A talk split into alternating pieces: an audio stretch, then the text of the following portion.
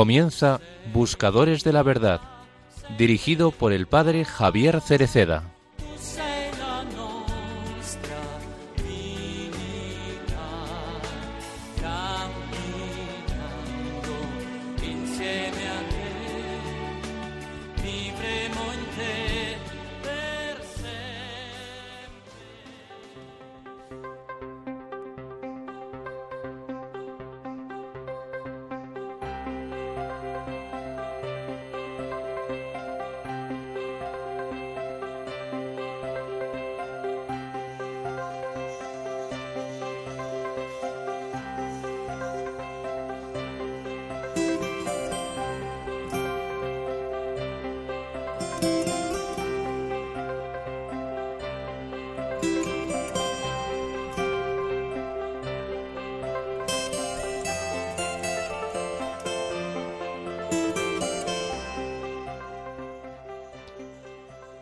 Y ahora vamos a la segunda imagen, a Jesús que dice a Pilato, Soy rey.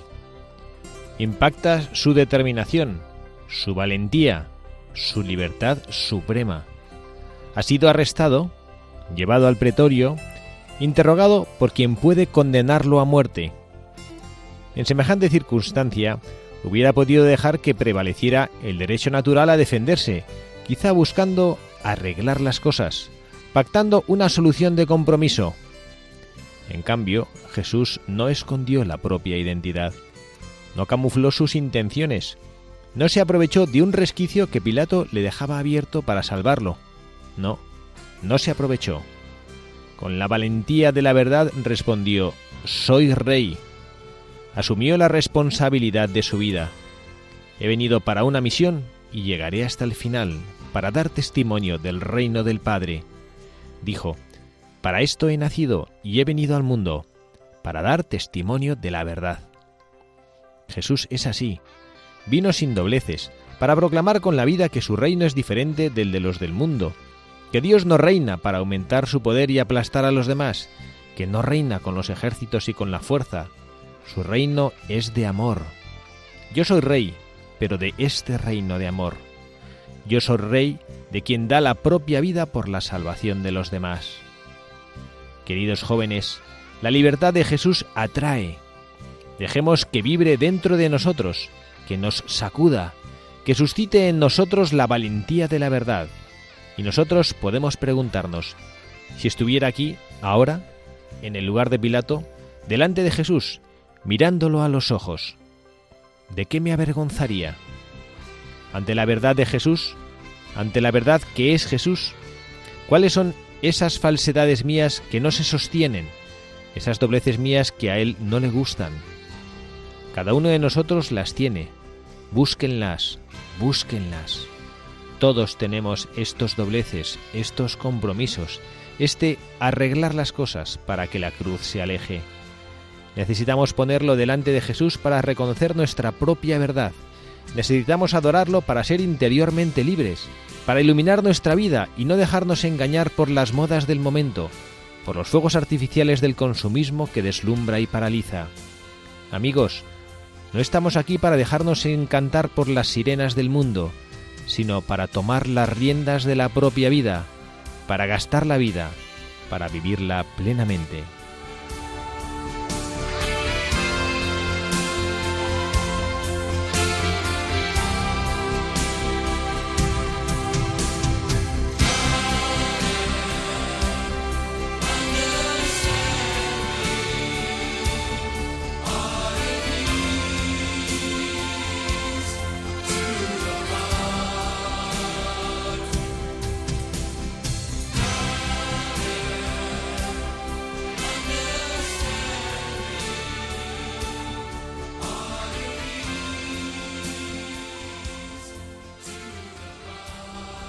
Buenas tardes, queridos amigos, buscadores de la verdad. Les habla el padre Javier Cereceda en este nuevo programa, en este sábado 19 de noviembre, víspera de la solemnidad de Cristo Rey, esta preciosa fiesta que signa litúrgicamente el final del año, cuando comenzaremos ya dentro de una semana más el Adviento, el Año Nuevo, este tiempo también precioso de preparación para el nacimiento de Jesucristo.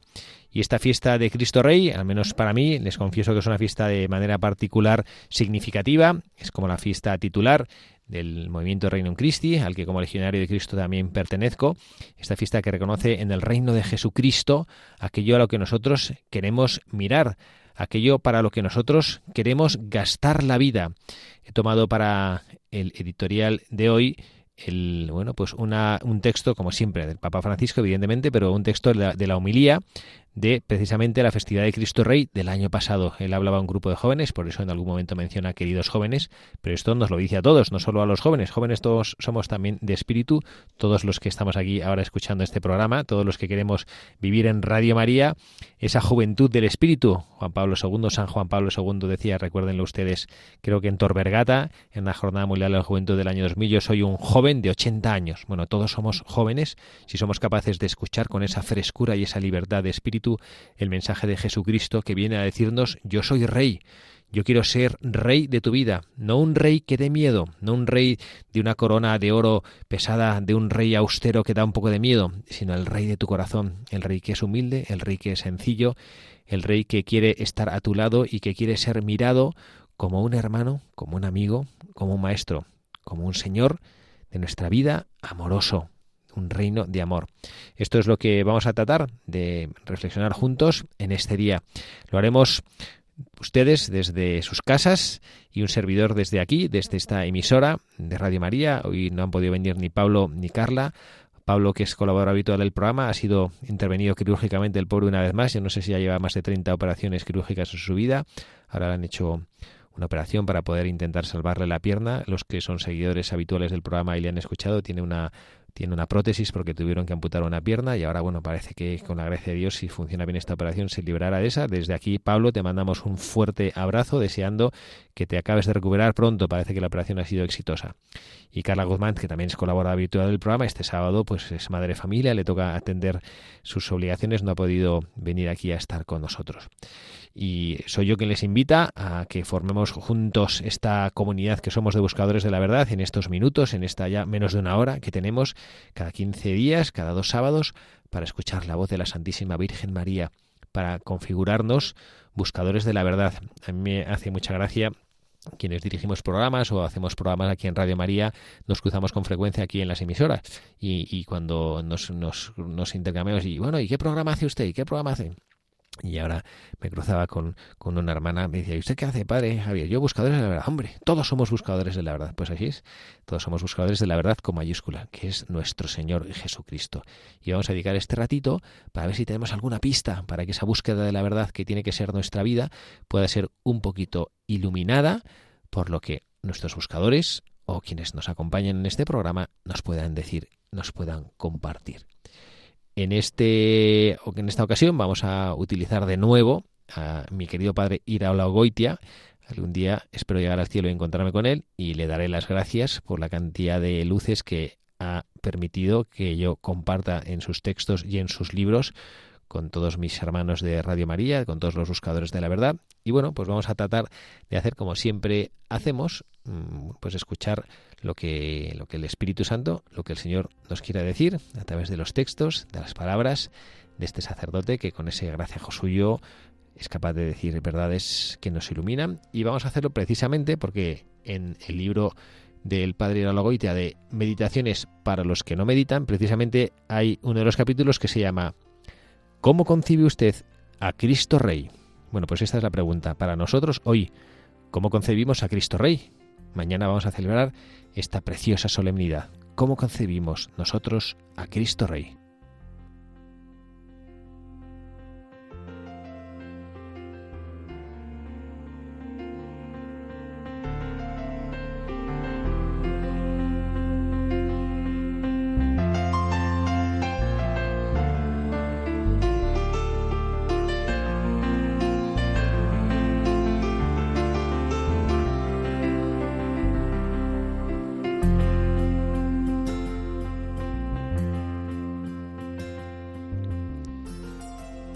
Primero, rey de oros. Con manto regio sobre sus hombros, desde luego. Con un manto bordado en oro y recamado en pedrería. donativo de la Real Cofradía de Damas de la Caridad de la ciudad de X. Con una corona de oro macizo y diamantes, regalo de la empresa N, productora de la mejor pasta de dientes del mundo. Con un cetro de madera preciosa con incrustaciones de marfil, ofrenda del honorable burgomaestre de A. Con un trono que es una obra maestra en orfebrería en plata, obsequio de la directiva, jugadores y socios del Deportivo X, club de fútbol de mucho historial, de mucha solera y de mucho de todo. Cristo Rey, bien vestido y bien trajeado por nosotros, como se merece, y con otros muchos mantos, coronas y cetros, que no puede ponerse a la vez, pero que se guardan en el sacro tesoro con los ilustres nombres de los ilustres donantes, para que los turistas vean la de ilustres católicos que hay en el mundo. No hay más que ver. Cada uno de estos donativos representa mucho catolicismo y mucho dinero. Por Cristo Rey, cualquier cosa. Si hacen falta más mantos y más cetros y más coronas, aquí hay católicos de primerísima fila para el servicio y honra de Cristo Rey. En realidad, dicho sea con perdón, pero ni la misma Virgen María estuvo a la altura de nuestro catolicismo. Ella le hizo unas pocas túnicas y mantos, pero ni comparación con los nuestros. San José, ¿por qué no trabajaste más, aunque sea horas extraordinarias, para poder vestir más elegantemente a Cristo? ¿No sabías que era Cristo Rey? San José, ¿por qué no montaste una gran empresa para ganar mucho dinero y dar así un porvenir grande, un reinado grande a Cristo? María, tú regalaste el oro, el incienso y la mirra de los magos para aliviar la pobreza de los más necesitados a tu alrededor. ¿Por qué, en lugar de hacer eso, no lo guardaste todo para hacer un manto precioso a tu hijo? ¿No sabías que era rey? Segundo, Rey de espadas. Cristo, el gran esperado. El esperado por los rabinos y escribas y saduceos y fariseos. El Mesías, el Rey, el caudillo que iba a libertar a Israel del yugo de Roma. El que iba a hacer que ellos, los fariseos, escribas, rabinos, etc., llegaran a ser los amos del mundo, en lugar de los romanos y de todos los demás. Cristo Rey, el que va a hacer que los enemigos de la Iglesia no se apoderen de nuestras casas, de nuestras empresas, de todos nuestros mercados. Cristo Rey, el que luchará para que no se borren nuestras sacras e históricas fronteras entre fariseos y publicanos. Cristo Rey, el que va a defender a sangre y fuego nuestras viejas ideas burguesas y sacrofarisaicas, el que nos dejará en posesión de nuestras anchas filacterias, el que defenderá con su poder omnipotente nuestro cristianismo burgués y nuestras interpretaciones talmúdicas. Cristo Rey, el que defenderá con su espada nuestro derecho a arrastrar pecadoras hasta la plaza pública y allí matarlas a pedradas. Cristo Rey, el que hará llover fuego del cielo sobre Samaria. Cristo, cuyo reino hemos defendido más de una vez valerosamente con nuestras espadas, como Pedro aquella noche en Getsemaní. Cristo, Rey de este mundo, Cristo poderoso de este mundo y nosotros poderosos de este mundo, porque somos muy de los de Cristo. Cristo, a quien los fariseos no pudieron hacer capitán de judíos contra gentiles, pero a quien nosotros ya casi hemos hecho comandante de nuestros ejércitos. Señor, aquí tienes dos espadas. Cristo, aquí tienes nuestras bombas a tu disposición Señor, ¿quieres que hagamos descender fuego para que los consuma? Señor, ¿cuándo vas a restituir el reino de Israel? Tercero, mi reino no es de este mundo. Esto es lo que opina Cristo de su reino, que Él no es un rey de naipes, que Él no es precisamente una buena carta para que nosotros ganemos aquí cualquier jugada. A Cristo le llamó rey una muchedumbre que estaba bien comida, y Cristo huyó. A Cristo le llamó rey un pobre hombre que le vio desnudo clavado en una cruz y moribundo, y Cristo le dijo que aquel mismo día le llevaría a su reino. Cristo se reconoció como rey así, desnudo, doliente, sangriento y ajusticiado. En la baraja humana no tenemos un rey así. Cristo Rey no está hecho para que hagamos con él una buena baza aquí abajo. Cristo es Rey por el amor y el sacrificio. Aquella tarde de Jerusalén, Cristo Rey ofrecía su vida no sólo por aquellos que le amamos, también por aquellos que no. Ofrecía su vida por Caifás, por Malco, por Herodes, por todos. Cristo Rey dio su vida y su amor por todos, también los que están enfrentados. Por eso Cristo es Rey, y nosotros reinaremos con Cristo solamente cuando hayamos comprendido el verdadero significado del reino de Cristo.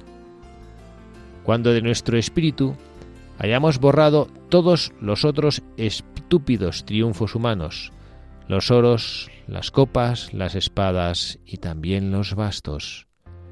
Cuando hayamos comprendido que el reino de Cristo y nuestro reino tiene que ser el reino del amor y del sacrificio reñavit aliño Deus. Dios reinó desde la cruz.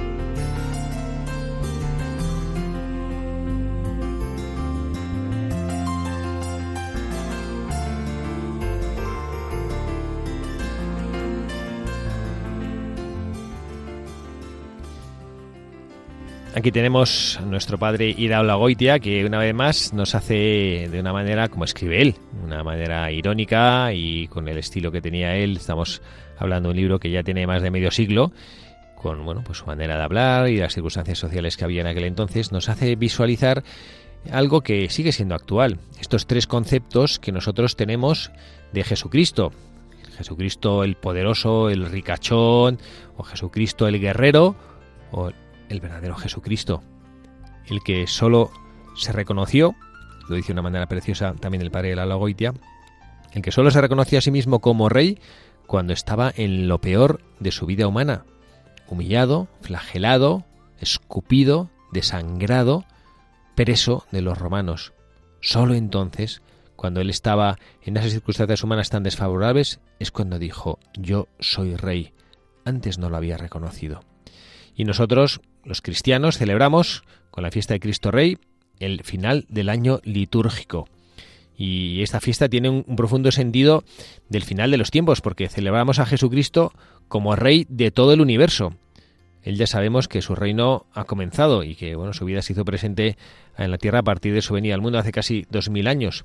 Pero también es cierto que este reinado definitivo de Jesucristo no llegará hasta que vuelva al mundo con toda su gloria al final de los tiempos, cuando termine el tiempo, en la parusía. Esto así sucederá y mientras tanto nosotros luchamos por hacer presente su reino aquí en el mundo, porque es posible hacer presente el reino de Jesucristo entre nosotros haciendo lo que Jesucristo hizo, amando como Jesucristo hizo. De una manera preciosa lo describe también el evangelista Mateo cuando él habla del final de los tiempos y habla de bueno pues que Jesucristo vendrá a juzgar y separará a, su derecha y a su izquierda a unos y los separará según qué pues no según el, carnet que tengan de pertenecer a tal grupo religioso o a tal otro, o no en base al número de, de cosas externas que hayamos hecho en nuestra vida, sino que por las obras de misericordia con las cuales nosotros vivamos. Y dirá a unos, venid a mí, benditos de mi Padre, heredad el reino preparado para vosotros desde el final de los tiempos. Y él dice los motivos por los cuales uno recibirá ese premio. Porque tuve hambre y me diste de comer, porque tuve sed y me disteis de beber, porque estaba desnudo y me vestisteis, estaba enfermo y me cuidasteis, en la cárcel y vinisteis a verme.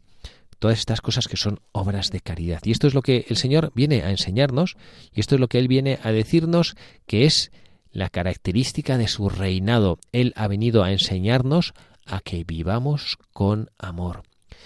Yo no sé a, ustedes qué les parece y, yo creo que esta es la primera enseñanza que como cristianos siento que deberíamos recibir. Que somos miembros o somos súbditos de un rey peculiar, a mí una de las cosas que me, que me parece que son significativas, y, también lo dicen los exegetas que, interpretan la Sagrada Escritura, uno de los signos de verosimilitud de los evangelios es que los discípulos, seguidores de Jesucristo, que trataban de transmitir su doctrina, presentaron a Jesucristo de una manera que nadie que tratase de hacer ver que a quien seguía era un líder hubiera contado. Después de todos los milagros que Jesucristo hizo a lo largo de los tres años que recorrió de, de Judea, pasando a Samaria, yendo a Galilea, eh, yendo y viniendo y haciendo kilómetros y kilómetros, curando gente, haciendo prodigios, ¿él cómo acaba su vida? ¿Cuál es el triunfo de Jesucristo? Morir ajusticiado en la cruz. Esa cruz que para nosotros los cristianos es algo dulce, nos agarramos a la cruz, incluso físicamente, cuando alguien tiene una, tiene una enfermedad. Yo tengo un matrimonio amigo mío, fueron a Tierra Santa y trajeron unas cruces que tienen una forma peculiar, no, no tienen los bordes romos, están así como redondeadas y se llama la cruz del enfermo, que tiene una eh, te está hecha de una manera especial que la puedes coger con la palma de la mano y apretarla, ¿no? Como la cruz para nosotros es un, es un símbolo de salvación, de paz. Ahí está el Señor que ha muerto para darme vida. Pero realmente la cruz es un instrumento de tortura si en vez de la cruz nosotros pensamos en una horca, nos, uy, una horca nos produce como, oh, vemos la cruz y nos da ternura, nos da compasión, nos sentimos protegidos, vemos una horca uff, pues son instrumentos de tortura ambos.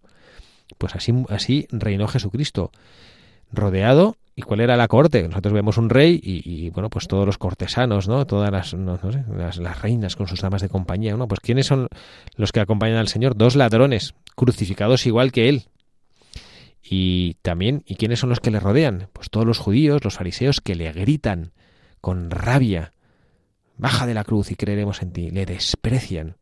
¿Y quién cuida todo ese todo este escenario? Unos romanos que ni se dan cuenta quién es Jesucristo. Ellos han hecho su misión, han clavado a este condenado, como habrán clavado a 500 más o a 1000 más o quién sabe cuántos más, y están ahí esperando que se muera, jugando a los dados, pasando el tiempo, riéndose, sorteándose las ropas de Jesucristo. ¿Y quién no está? Pues no están sus mejores amigos, sus discípulos, los doce apóstoles. Bueno, está Juan. Pero los demás, ¿dónde están? Bueno, pues esta es la imagen de Jesucristo, que es nuestro Rey, aquel a quien nosotros reconocemos como el Señor del universo. Y es ahí cuando Él se manifiesta. Y bueno, pues nosotros es verdad que, que nos pasa, y estas tres figuras que nos presenta el padre de la Goitia, a lo mejor son algunas que nosotros sin, sin reconocerlo, y bueno, pues eh, leemos esto y decimos, hombre, no, tampoco hay que exagerar, ¿no? Pero quizá en nuestro corazón sí hay como un poquito de, de, anhelo de que, de que Jesucristo sea así, de que Jesucristo sea pues ese, ese, ese rey de oros que nos mencionaba al principio de las tres figuras que él caricaturiza, ese rey de oros, todo regio con mantos bordados en oro, recamado en pedrería, con una corona de oro macizo y diamantes, un cetro de madera preciosa con incrustaciones, sentado en un trono que es una obra maestra. Bueno, pues no es así. El trono, Jesucristo, no tiene un manto regio, tiene pues un pedazo de paño que le han puesto para, para tapar su desnudez. No tiene una corona de oro, tiene una corona de espinas mal trenzada por algún soldado que incluso se habrá pinchado haciéndola para ponérsela al Señor, haciéndole que todavía se incremente más su tormento y su dolor. Él no tiene un trono precioso, tiene una cruz a la cual Él se ha clavado y estará ahí clavado hasta que acaben los tiempos, para desde la cruz ser el instrumento de salvación, el elemento de salvación para cada uno de nosotros. Y el cortesanos, a su fiel Juan y a su madre, y a las mujeres piadosas que le acompañaban, corazones nobles que consolaron su agonía final. Jesucristo no es rey de oros. Cuando nosotros seguimos al Señor, no vamos a encontrar que Él garantice a nosotros, a cada uno de nosotros, pues una especie de existencia cómoda, apacible, donde todo nos vaya bien. El Señor no nos ha prometido eso. La promesa del Señor es el que quiera venir en pos de mí, que se niegue a sí mismo, que tome su cruz y que me siga. Que tome su cruz, su cruz de cada día. Por lo tanto, nos une a nuestro Señor esa cruz. Muchos de nosotros, los que aquí están escuchando, seguro que llevan cruces pesadísimas en su vida de dificultad, de enfermedad, de incompresión, de soledad, de desempleo, de no ser entendido, incluso en la propia familia. Y bueno, pues Jesucristo lo que nos pide es que carguemos esa cruz. No pide que nos regodeemos en la cruz. Pide que la carguemos y que con ella caminemos en pos de Él, porque Él ya ha caminado con ella. Y que la carguemos hasta el final de nuestra vida, donde entregaremos al Señor para entrar en la gloria definitiva esta primera vida que tenemos, esta vida aquí sobre la faz de la tierra. Y bueno, pues eh, esta es la primera enseñanza. La primera enseñanza es una no enseñanza. Jesucristo no es un rey de oros. Jesucristo no quiere así. Y de esta manera irónica que decía el padre Alagoite hablando a San José, San José, que por qué no trabajaste más para poderle vestir elegantemente. También a la Santísima Virgen María, como que, por supuesto, de una manera pedagógica le hace el padre Lagoita eh, como un pequeño reproche, como que ha regalado el oro y el incienso y la mirra para aliviar a los pobres, ¿y por qué no has pensado en ti mismo? Porque bien sabías la Santísima Virgen María, bien sabía San José cómo tenían que honrar a su Hijo, al Rey del universo. Tenían que honrarle para que, haciéndole vivir como Él quiso, traerle a este mundo, nacer en un pesebre pobre, para iluminar la vida de todos los hombres. Hay, bueno, una segunda enseñanza, también enseñanza de lo que no es Jesucristo, que es lo que no es, un rey de espadas, un rey de poderío. Es verdad que nosotros sufrimos ahora los cristianos, lo pasamos mal, vemos mucho dolor en el mundo y sabemos que mucho de ese dolor es por dar la espalda a Dios, y que las personas buscan y buscan y buscan y no acaban de encontrar su felicidad. Encuentran satisfacciones pasajeras, encuentran pues una cierta, bueno, pues un cierto bienestar con las riquezas, a veces pues viviendo de una manera desordenada, con desórdenes morales, con desórdenes materiales, pero no encuentran esa felicidad y nosotros pensamos, caray, ¿por qué no hará algo el Señor? Como si nosotros estuviéramos esperando que, que él, bueno, pues que viniese a arreglar con, su poderío todo lo que está desordenado en este mundo. Bueno, pues el Señor no es así. El Señor respeta nuestra libertad. Por eso pasan tantas cosas que a veces a nosotros nos desconciertan en el mundo. ¿Y, cómo es posible que tal persona haya hecho esto? ¿Cómo es posible que, que, fulanito haya dejado a su familia y a sus hijos pequeños? ¿Cómo es posible que el jefe haya despedido a esta persona que en esta, está en esta situación de desamparo? ¿Cómo es posible? Bueno, pues porque somos libres. Porque el mundo no sería igual si no tuviéramos libertad. Nosotros no seríamos nosotros mismos si no tuviéramos libertad. Y el Señor no va a quitar la libertad a unos sí y a otros no. Todos somos sus hijos. Todos tenemos que aprender a caminar hacia Él. Y bueno, a veces tenemos esos deseos, ¿no? Que el Señor como que nos encantaría que Él interviniese de una manera así como fuerte y llamativa en el mundo para quitar todo el mal, todo el dolor, todo el sufrimiento, todas las injusticias que, que de verdad existen. Y sin embargo, pues, pues parece que no, que no, que no toma cartas en el asunto. Aunque la realidad es que sí las toma. Porque todas las personas que buscan hacer el bien, ese anhelo de hacer el bien y ese compromiso con el bien, lo encuentran en sus corazones y lo ha sembrado el mismo Dios. Es el Señor el que nos ha puesto aquí sobre la faz de la tierra para que seamos sus manos para hacer el bien que nosotros clamamos y anhelamos que sea hecho. Es el mismo Señor el que nos propone a cada uno de nosotros que le sirvamos, que hagamos las cosas como tienen que ser hechas, hagamos bien las cosas.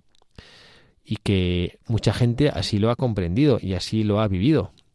Y ha sabido, mm, reconociendo a Jesucristo que es Rey, que pues que a lo mejor tenían que entregar su vida.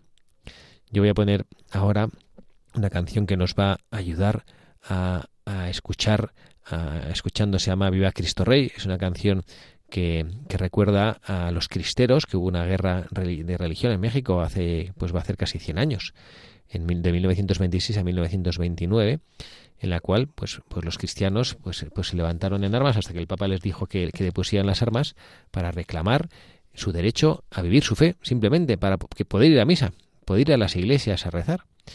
Y bueno, pues hubo ahí una, una guerra pues, mezclada con, con, muchas cosas, una guerra tremenda, porque la guerra nunca es buena, y ha, habido personas que, que morían al, grito de Viva Cristo Rey.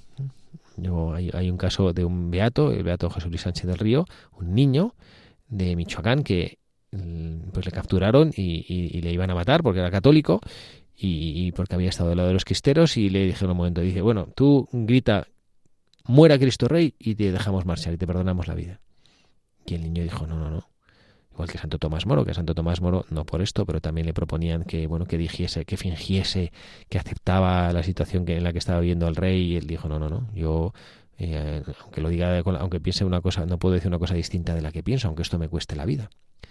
Y, y qué paradoja, ¿no? Que uno entrega la vida muriendo, pues, pues martirizado, por reconocer la realidad de que Jesucristo y Jesucristo que es rey, pues uno dice, pues ¿cómo es que no hace nada? Si, este, si es precisamente este está reconociendo la grandeza de, de, su, de, su poder y sin embargo parece que es indefenso y que el mundo puede hacer lo que le da la gana cuando alguien que grita que Cristo es rey y que quiere y que reina sobre nosotros. Bueno, pues vamos a vamos a escuchar y que nos sirva también pues bueno, pues un poco como, como, de, como de reflexión o, de oración, eh, esto en lo que, nosotros queremos que Cristo sea así rey. Y que es verdad que hay batallas, hay, guerra en nuestro corazón, pero no una guerra como las que tristemente asolan eh, nuestra, nuestra tierra cercana, pues ahí sigue en Ucrania y tantas otras que nosotros, Ucrania que la, la que nos hace más famosa porque está cercana, pero tantas otras. Pero también hay guerra en mi corazón. Y, la, y, hay batalla en mi corazón, donde luchan el bien y el mal, y donde pues a veces mi mediocridad no es capaz de, escoger lo que tiene que, lo que debería ser escogido.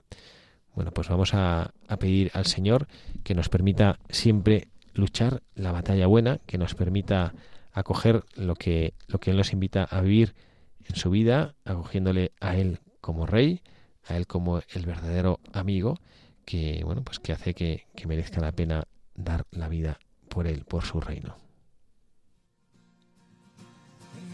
De guerra se escucha en la faz de la tierra y en todo lugar los prestos guerreros empuñan su espada y se enlistan para pelear.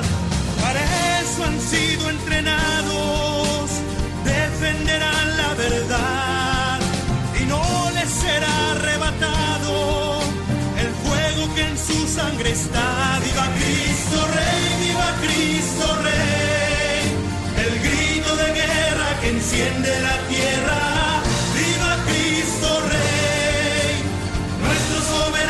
Señor, nuestro capitán y campeón. Pelear por Él es todo un honor. Sabemos que esta batalla no es fácil y muchos se acobardarán. Y bajo los dardos de nuestro enemigo, sin duda perecerán. Yo tendré mi espada en alto a mi Señor, a Él nada lo ha derrotado, su fuerza es la de Dios, viva Cristo Rey, viva Cristo Rey, el grito de guerra que enciende la tierra, viva Cristo Rey, nuestro soberano Señor, campeón, pelear por Él es todo un honor.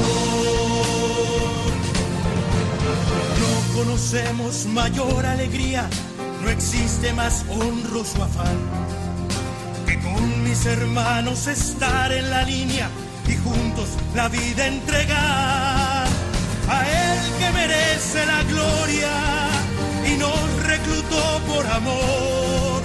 Ante rodilla se dobla y se postra el corazón. Viva Cristo Rey, viva Cristo Rey. El grito de guerra que enciende la tierra. Viva Cristo Rey, nuestro soberano Señor, nuestro capitán y campeón.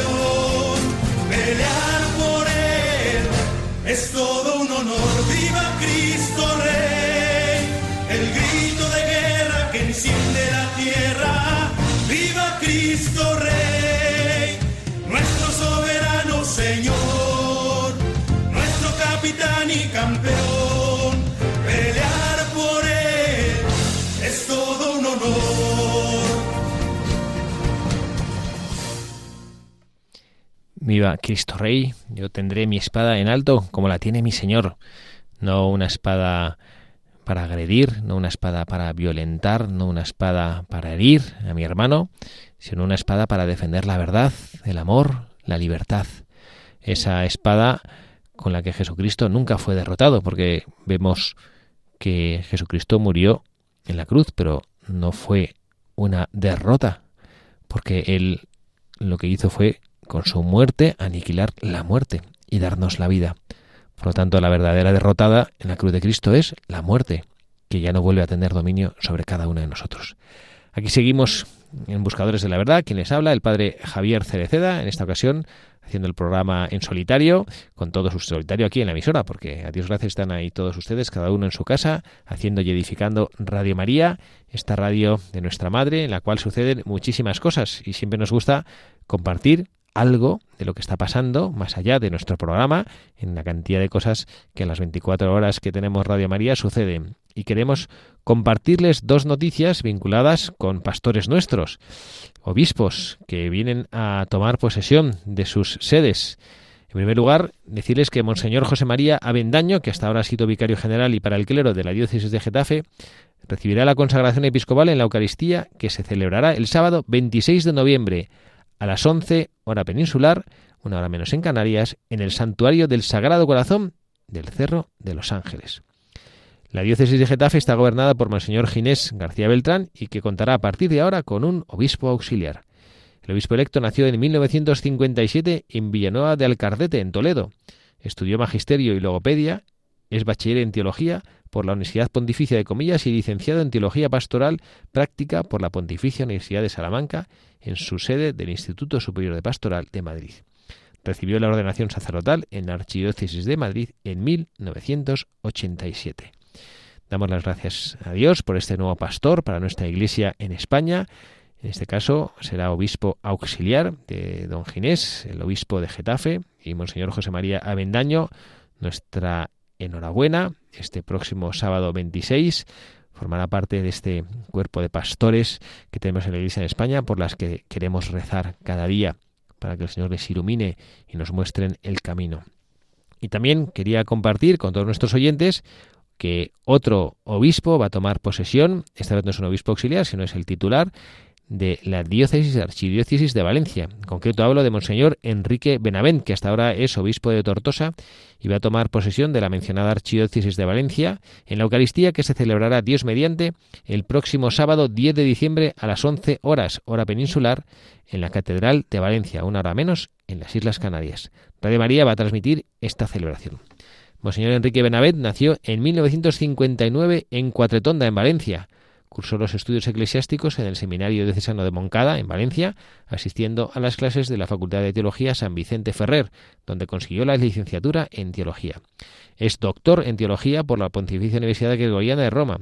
Recibió la ordenación sacerdotal en Valencia a manos de Juan Pablo II en 1986, durante su primera visita apostólica a España.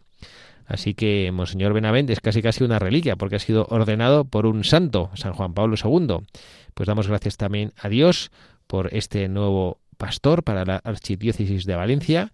Él toma posesión en sustitución de don Antonio Carizares, que después de muchísimos años de servicio, también de los últimos en la Archidiócesis de Valencia, pues ya se retira, no ciertamente para no hacer nada, pero ya no, no estará a cargo de su diócesis. Damos las gracias a Dios por ambos y a don Enrique, que además tuve la suerte hace años de conocerle personalmente cuando yo trabajaba en Valencia y tengo una gratísima impresión de él. Le encomendamos para que pueda desarrollar fructíferamente su ministerio episcopal, pastoral en esta querida archidiócesis de Valencia. Y nosotros seguimos con, nuestro, con nuestra reflexión, ¿eh? con nuestros buscadores de la verdad, que en esta ocasión pues somos nosotros mismos, que buscamos la verdad contemplando a Jesucristo Rey y tratamos de, de entender y comprender pues cuál es el Jesucristo al que nosotros buscamos, que a veces buscamos un Cristo pues que no es exactamente el que él quiere ser para nosotros y es el que nosotros nos inventamos que queremos que sea. No es un Cristo, no es un rey de espadas, no es un rey de oros, es un rey humilde, como nos dice el padre Iraola es un rey cuyo reino no es de este mundo. Es un rey que huyó a lo largo de su vida pública cuando le querían hacer y proclamar rey, pero le quería proclamar rey ¿por qué? ¿Por lo que él hacía o por lo que él era? Le quería proclamar rey porque curaba a los enfermos y a los lisiados, porque multiplicaba el pan y los peces o porque tenía el mensaje de que nos amemos los unos a los otros. Porque yo creo que, hombre, pues cualquiera querría tener un rey que con chascar los dedos se nos llenan las despensas de alimento, o que con mirarnos y con una sonrisa se curan nuestras enfermedades. Pero lo que Jesucristo vino a decir es que Él no quiere ser rey así. Él lo que quiere ser es rey de nuestros corazones. Y Él lo que quiere es amar de una manera que a nosotros nos sirva de modelo para amar como Él ama. Un amor de donación, un amor de olvido de nosotros mismos. Un amor que no se escandalice de ver a un rey desnudo, doliente, sangriento, ajusticiado. Mañana vamos a tener la, la, ocasión de leer el Evangelio de San Lucas en la fiesta de Cristo Rey, cuando, cuando el buen ladrón que la tradición le ha puesto de nombre Dimas, no sabemos si realmente era su nombre o no, pero bueno, así lo llamamos en la tradición, San Dimas, el buen ladrón, un, santo al que no sé si nos encomendamos con, una frecuencia acertada, porque, porque es que es el único que ha canonizado el mismo Jesucristo. Dijo, tú estarás conmigo en el paraíso. O sea que de ese tenemos la certeza absoluta. La tenemos en la iglesia cuando proclama santo a, uno de los que ha caminado buscando la verdad en la tierra. Pero es que este le, le canonizó el mismo Jesucristo. Bueno, pues al San Dimas hay que pedirle que nos enseñe a tener la mirada que él tuvo. Porque él, en el mismo suplicio en el que estaba Jesucristo, que seguramente no le estaba pasando nada bien, aunque a él no le clavaron, supuestamente eso es la tradición también nos dice, ¿no? que, le amarraron, no le vemos eh, ahí con los, con, los clavos, pero le estaría pasando seguramente muy mal y se estaría ahogando igual que se ahogó nuestro pobre señor, colgado permanentemente durante horas en, la, en una posición que le impedía respirar, pues aún así él, en medio de todo ese dolor, fue capaz de preguntarse, ¿quién será este hombre? ¿Quién será este hombre que en medio de este suplicio está pidiendo a su padre que perdone a los que le están matando. ¿Qué habrá pasado por el corazón de San Dimas? Bueno, pues él es el buen súbdito de este rey que Jesucristo quiere ser, que es capaz de reconocer con, con el corazón a alguien que absolutamente desposeído, inválido, impotente, sin embargo, puede hacerlo todo. Me encanta esta, ese discurso del Papa de San Juan Pablo II, creo que en Chile, ¿no? Cuando él decía eso, ¿no? Que Dios a veces parece impotente, decía, Dios parecía impotente cuando estaba en la cruz, pero Dios siempre puede más. No sé si se acuerdan ustedes de esa, esa afirmación, con qué fuerza decía San Juan Pablo II esto, ¿no? Dios siempre puede más. Desde la cruz, a pesar de esto, Dios siempre puede. Parece precioso que Jesucristo nos, nos, enseñe también desde esa aparente impotencia que Él, en esa impotencia absoluta de la cruz, es capaz de dar al hombre lo que más necesita, que es el premio del cielo. Ahí le abrió el cielo al buen Dimas. Vamos a pedirle a él que nosotros, pues que no tengamos que llegar in extremis, ojalá, a, que, se nos abran las puertas del cielo, porque vivir como el Señor nos invita no es un peaje para que las puertas del cielo no sean franqueadas, sino que es un regalo para vivir en la plenitud de la vocación a la cual el Señor nos ha llamado a cada uno de nosotros. Y, y, quería también pues, seguir reflexionando en estas, en estas verdades, en estos mensajes que nos pueden ayudar a nosotros en nuestra vida, de entender lo que Jesucristo nos quiere decir como el Rey que Él quiere ser para nosotros. Y otra de las reflexiones es que el reinado de Jesucristo, si no es un reinado en este mundo, ¿sobre qué reina Jesucristo? ¿Él en qué tiene potestad? Si no es rey de, bueno, pues si no es rey en, Jerusalén, donde es rey, el Señor, ¿no? Pues es rey sobre cada uno de nuestros corazones. Por eso el reinado de Jesucristo también podemos nosotros acelerarlo.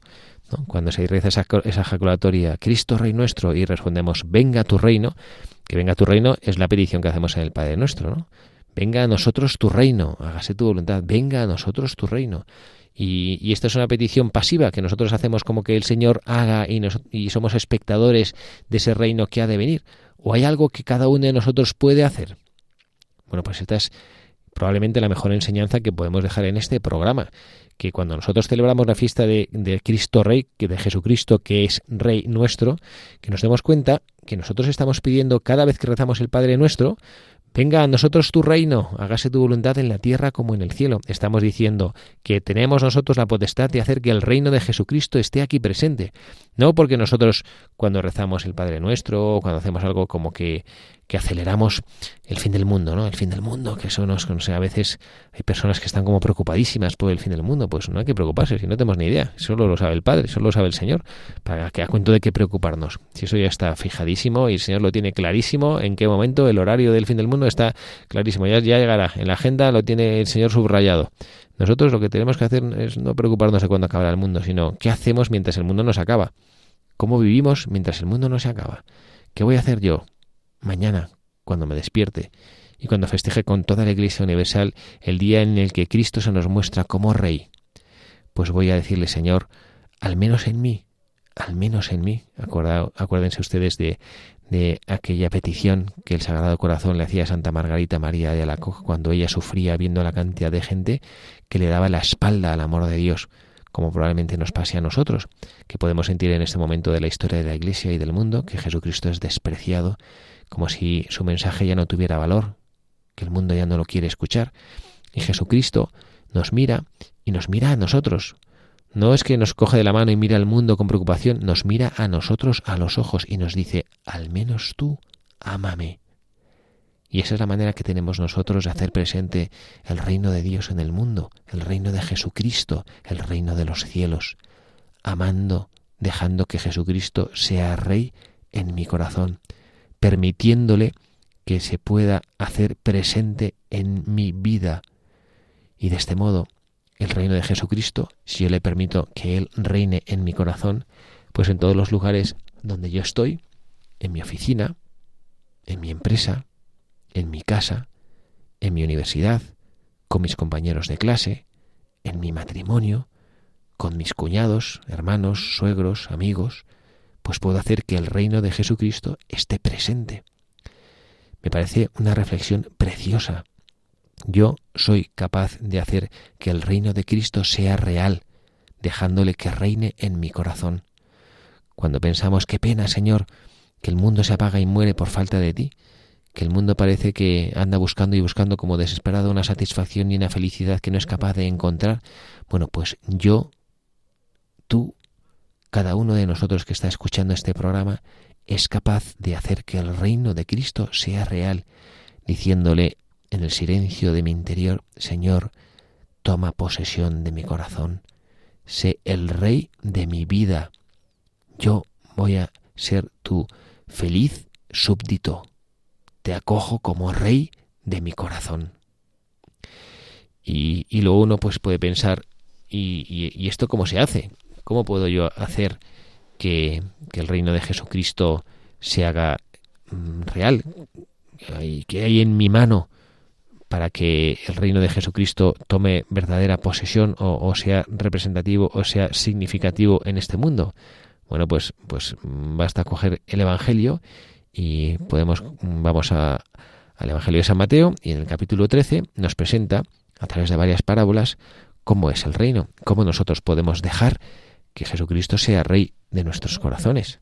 Y nos habla de, la, de, esa parábola del grano de mostaza que uno toma, arroja en su huerto y crece y se convierte en un árbol y los pájaros pueden venir a anidar en sus ramas y aunque parezca que bueno pues que es la más pequeña de las semillas sin embargo pues se pueden acercar con mucha alegría los, los, los, los animales anidar y, y bueno pues cómo mm, puedo ¿qué, qué hago yo aquí pues dejar que ese que ese amor del Señor a través de la gracia la oración leer su palabra ir a misa y escuchar lo que el sacerdote me dice, escuchar si tengo un director espiritual, una directora espiritual que me aconsejan, mirar a los ojos a esa religiosa que está en mi parroquia o que vive en un convento al lado de casa y escuchar lo que Dios me quiere decir a través de ella.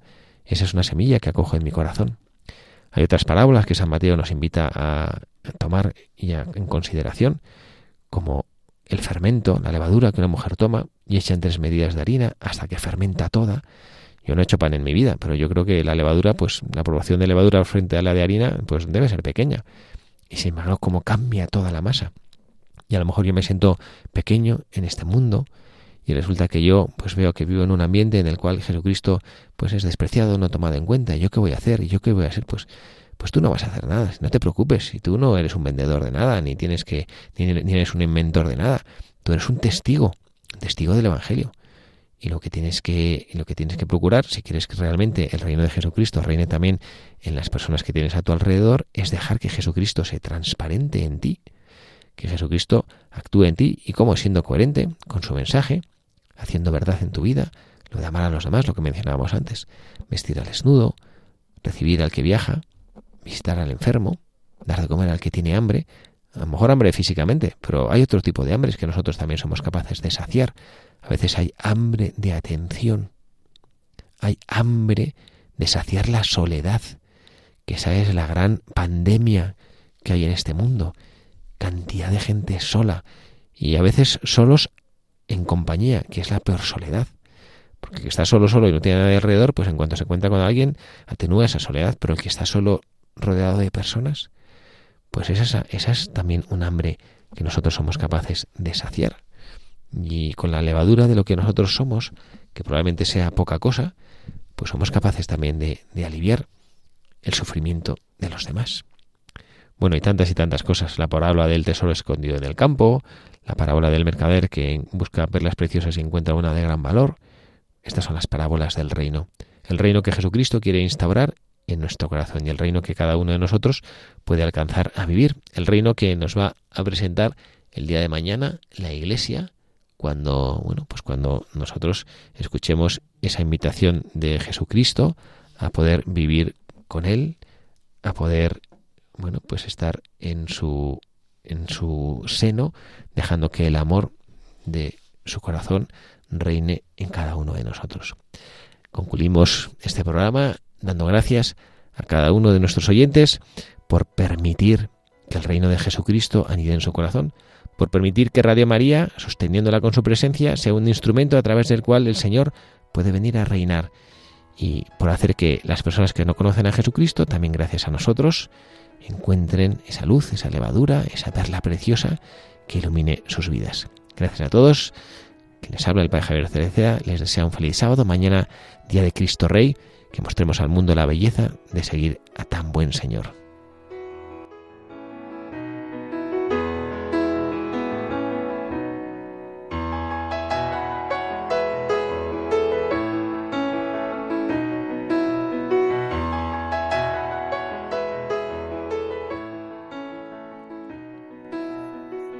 Señor, te miro en la cruz, te veo con tu corona, te veo sufriendo, te veo con una mirada agotada. Apenas puedes respirar y la sangre casi está toda fuera de tu cuerpo por todo lo que ha sangrado por mí. Y aún así, tus ojos me dicen, quiero ser rey de tu vida. Qué misterio en este mundo en el que parece que los poderosos son los que triunfan y queremos arrimarnos al su cobijo. Tú nos dices desde tu fragilidad, quiero ser rey de tu vida.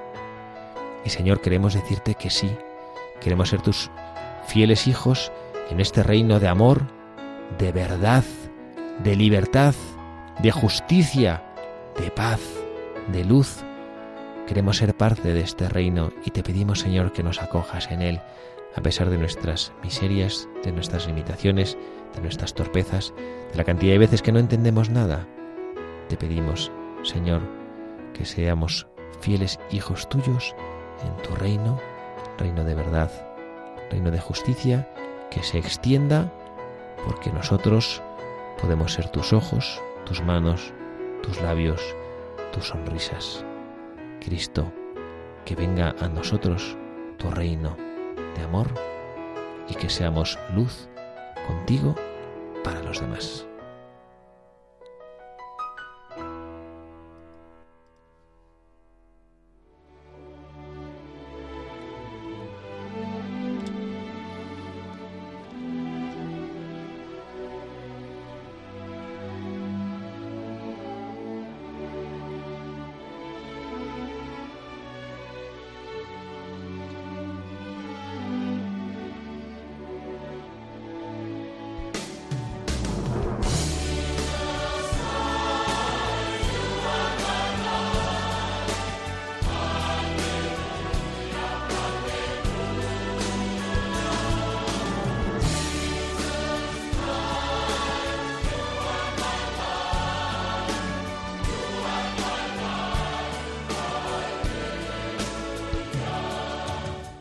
Y así termina Buscadores de la Verdad con el padre Javier Cereceda.